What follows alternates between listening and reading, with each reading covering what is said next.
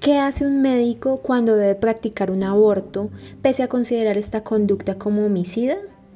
¿Qué hace un juez cuando debe dictar una sentencia que es contraria a sus convicciones religiosas?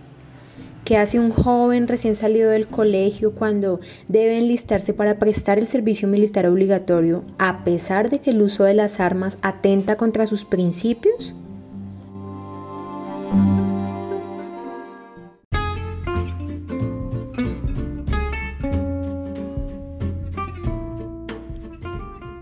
Hola, mi nombre es Nubia Angélica Zamugal y les doy la bienvenida al episodio número 25 de Te cuento mis apuntes de derecho. Este es un podcast en el que encontrarás diversas reflexiones acerca de temas generales de derecho, también algo de laboral y seguridad social, argumentación jurídica, nuevas tecnologías en el derecho y en general temáticas actuales y que resulten de utilidad para estudiantes y abogados enamorados de esta disciplina. Bueno, basta de carreta, como diría uno de mis profesores en la U, y entremos un poco en materia.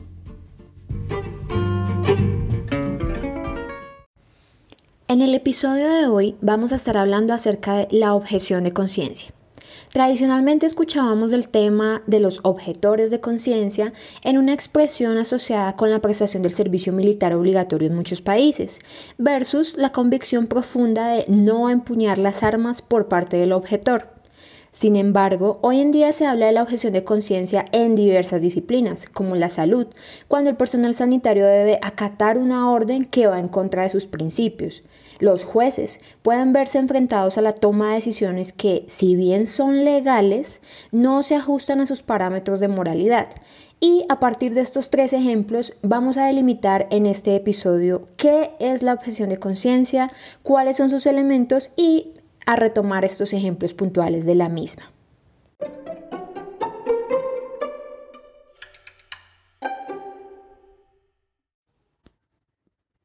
La objeción de conciencia. En el 2016 salió una película que fue traducida al español como Hasta el último hombre. Y sin hacerles spoiler, me parece una película muy bonita y básicamente contiene el relato de un hombre que se ve obligado a enlistarse para ir a la guerra en el marco de la Segunda Guerra Mundial. Pero este hombre, debido a sus convicciones morales y religiosas, tiene un profundo respeto por la vida y esta convicción le impide apoyar a las tropas empuñando las armas. Sin embargo, logra asistir a sus compañeros soldados en el campo de batalla de una forma increíble, heroica. Esta película es basada en una historia real, la de Desmond Doss, el primer registro de un estadounidense objetor de conciencia que además obtuvo una medalla de honor por la prestación de servicios a la nación. Lo traigo a colación porque es uno de los ejemplos más populares de objeción de conciencia en la prestación del servicio militar. En Colombia, el año pasado sonó bastante una noticia en la cual un juez de la ciudad de Cartagena se negó a celebrar el matrimonio civil entre una pareja del mismo sexo en razón a que sus convicciones morales y religiosas le impedían obedecer este mandato legal. En Argentina se han documentado casos de defensores públicos que se niegan a defender a transgresores de derechos humanos, como otro ejemplo de objeciones en el campo del derecho. Pero, ¿qué tienen en común estos ejemplos? ¿Cuáles son esos elementos que al coexistir nos permiten hablar de verdaderos casos de objeción de conciencia? Para dar respuesta a estos interrogantes, vamos a empezar por definir qué es la objeción de conciencia propiamente dicha, partiendo de las palabras que la componen. La objeción, para comenzar, es un argumento que surge en oposición a otro, que busca rechazarlo, negarlo o abstenerse de llevarlo a cabo, de llevar a cabo una acción. Entonces, la objeción implica una tensión entre dos ideas, entre dos acciones, entre dos conductas. La conciencia, mucho se ha escrito y dicho sobre este término en diversas disciplinas y a lo largo de la historia. Básicamente, como para no hacerles largo el asunto, la conciencia podemos abordarla desde un punto de vista heterónomo, aludiendo a una diversidad de preceptos morales, objetivos e independientes del ser que vinculan al individuo con la sociedad en la que habita. A partir de Kant, se empieza a dar un enfoque de autonomía moral en el que la persona es la única autora e intérprete de su conciencia individual. En el derecho generalmente la conciencia es entendida como esa capacidad del ser humano para discernir el bien del mal. Es una percepción estrechamente ligada a la moral y al autoconocimiento del ser. En otras palabras, es el establecimiento interno de parámetros de comportamiento que pretenden responder a la idea o a la percepción personal, a lo que yo creo que está bien o está mal. A partir de esta pequeña delimitación del significado de cada palabra, vayamos a ver ahora eh, qué se entiende por objeción de conciencia propiamente dicha.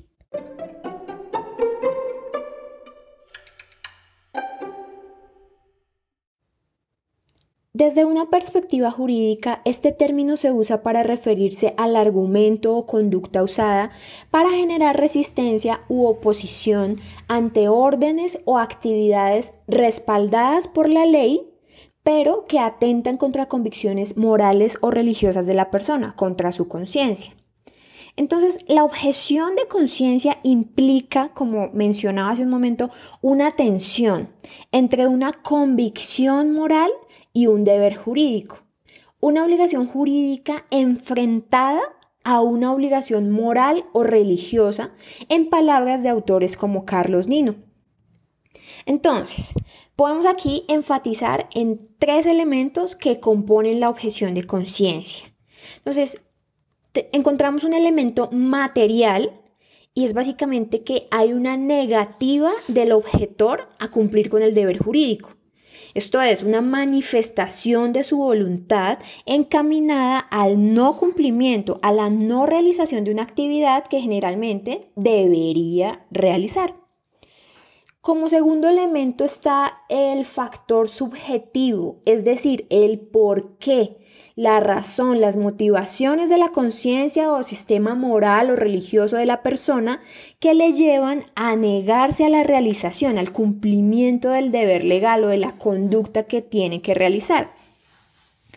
Y como elemento final encontramos el elemento teleológico, y eh, esta parte pues me parece importante hacer la aclaración, es la finalidad no política de la conducta porque el objetor se limita a buscar la exención de la norma.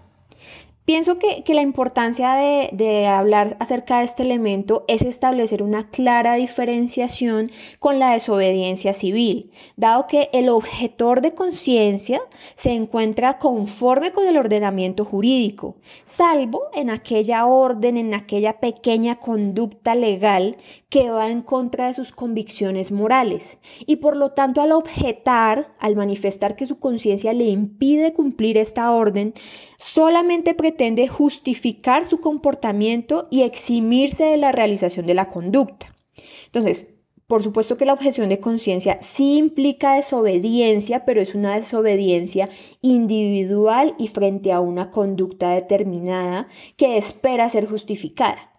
En cambio, la desobediencia civil, sin entrar a hacer mayores consideraciones sobre el tema, hace referencia a la inconformidad con el poder político, con las fuerzas del Estado, con el ordenamiento jurídico en su conjunto, buscando alentar la conciencia colectiva a un cambio en la institucionalidad.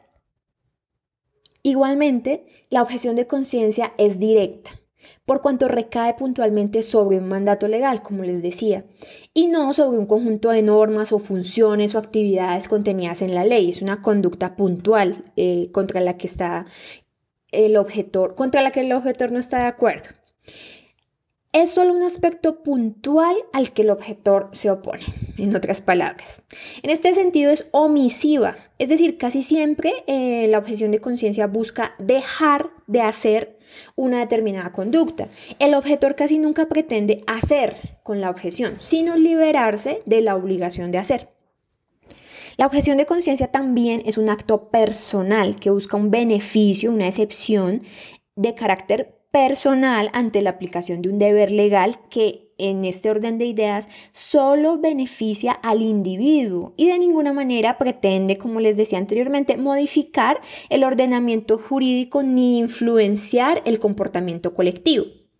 Entonces, en la objeción se presenta una colisión de principios, podríamos decirlo así.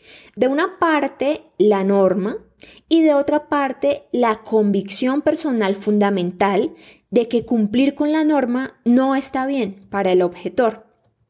Entonces, de aquí se desprenden varios derechos. El derecho del beneficiario de la norma que debería ser aplicada por el objetor, Por ejemplo, la protección legal a la interrupción voluntaria del embarazo bajo los parámetros o situaciones contempladas en cada país. La protección legal a una muerte digna en los casos de eutanasia la protección legal que las fuerzas estatales brindan a la ciudadanía a través de la seguridad, del llamamiento a filas y a empuñar las armas cuando ello resulte indispensable para la soberanía o seguridad de la nación, según sea el caso. Sin embargo, muy asociada a la libertad de opinión y expresión contenida en la Declaración Universal de los Derechos Humanos está la libertad de conciencia. Se encuentra garantizada como derecho en la mayoría de ordenamientos jurídicos, es decir, que su ejercicio tiene un respaldo legal en casi todos los países y es básicamente esa posibilidad de autodeterminarse que tiene el individuo, decidiendo para él qué está bien y qué está mal y de poder aplicar estas creencias en su cotidianidad siempre y cuando, por supuesto, este derecho no afecte, vulnere, ponga en riesgo el derecho de otros. Tu derecho a lo que sea generalmente tiene un límite y es donde nace el derecho del otro. Junto a la libertad de conciencia encontramos la libertad religiosa o libertad de culto, que se consagra como derecho fundamental y consiste básicamente en la posibilidad de cada persona de decidir qué religión profesar o no profesar ninguna, en cuál Dios creer o no creer en ninguno, además eh, de decidir, pues eh, como tal la creencia se puede profesar y lo que el Estado garantiza es que eh, se puede declarar libremente, ejercer, sin sufrir persecución a causa de la misma.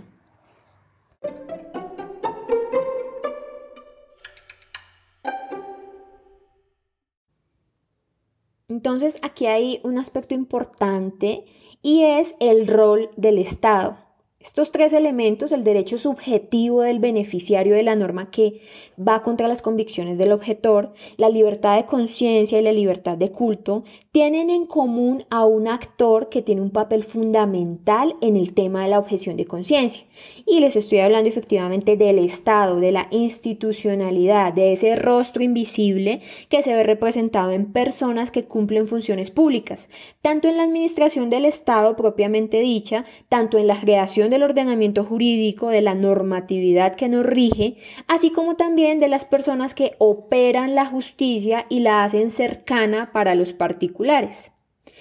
Y la importancia del rol del Estado en este eh, tema puntualmente radica básicamente en que el Estado, a través de las diferentes instituciones, es el garante de los derechos reconocidos en cada norma por lo que en la práctica, en cada lugar donde se presente un objetor de conciencia, el Estado debe garantizar que la conducta dejada de realizar sea cometida, sea llevada a cabo por otra persona, para no poner en riesgo o dejar de brindar esta garantía como por ejemplo en el caso del juez de Cartagena, en el que el Estado debe garantizar que exista otro funcionario competente para consolidar dicha unión matrimonial o en el caso de los médicos frente a procedimientos como la eutanasia o el aborto, eh, deben haber instituciones prestadoras de salud, clínicas, hospitales, que garanticen la presencia de personal médico no objetor y por eso otra característica importante de la objeción de conciencia es que es individual, no colectiva. Por lo que un hospital, eh, por ejemplo, no podría declararse objetor de conciencia, o sea, como persona jurídica, frente a la interrupción del embarazo, sino que debe contar con personal que cubra la actividad dejada de hacer por el objetor. Es importante también eh, señalar que la objeción de conciencia no puede recaer sobre cualquier mandato legal, sino que debe quedar demostrado el total convencimiento del objetor de que la realización de la conducta atenta contra su autonomía personal, contra su fuero interno. El ejemplo más burlesco en esta situación siempre es el del pago de impuestos o tributos. Es decir, yo puedo no estar de acuerdo con el gobierno local o nacional de turno y considerar incluso que la corrupción institucional dificulta que los impuestos realmente se administren en beneficio común. Yo puedo pensar eso y mucho más, pero de allí a objetar conciencia para evadir el pago de impuestos, argumentando que tengo una oposición profunda a su uso y destinación actuales, es algo que desborda la funcionalidad de la figura y es algo que no se encuentra amparado por el ordenamiento. Justamente frente al tema, la Corte Constitucional colombiana ha indicado que las razones que fundamentan la objeción de conciencia deben ser profundas, fijas y sinceras, para que sean de una forma tal que realmente se encuentre amenazada la libertad de conciencia y de religión de cada individuo. Esta exposición se hizo en la sentencia de constitucionalidad C728 del año 2009. Justamente esta precisión de la Corte me sirve para indicarles que en Colombia hay diversos análisis sobre la línea jurisprudencial que la Corte ha desarrollado a lo largo de los años en torno al tema. Entre ellos un artículo de la doctora Cristina Pardo llamado así La objeción de conciencia en la jurisprudencia de la Corte Constitucional. Y de esta documentación Básicamente se puede concluir que la Corte inicialmente tenía una línea un poco más conservadora quizá o restrictiva en, las, en palabras de la doctora Pardo para garantizar la protección al derecho a objetar conciencia.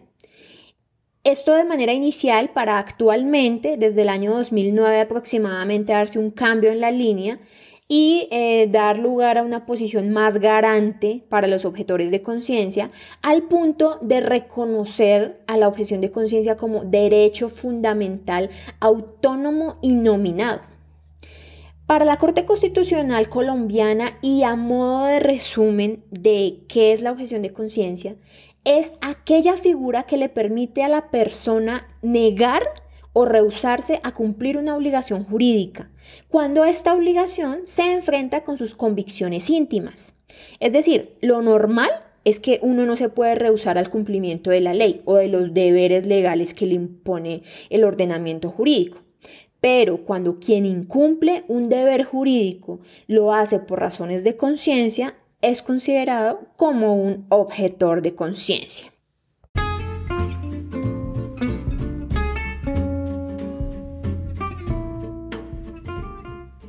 Terminamos el episodio de hoy. Muchas gracias por llegar hasta, hasta esta parte del episodio.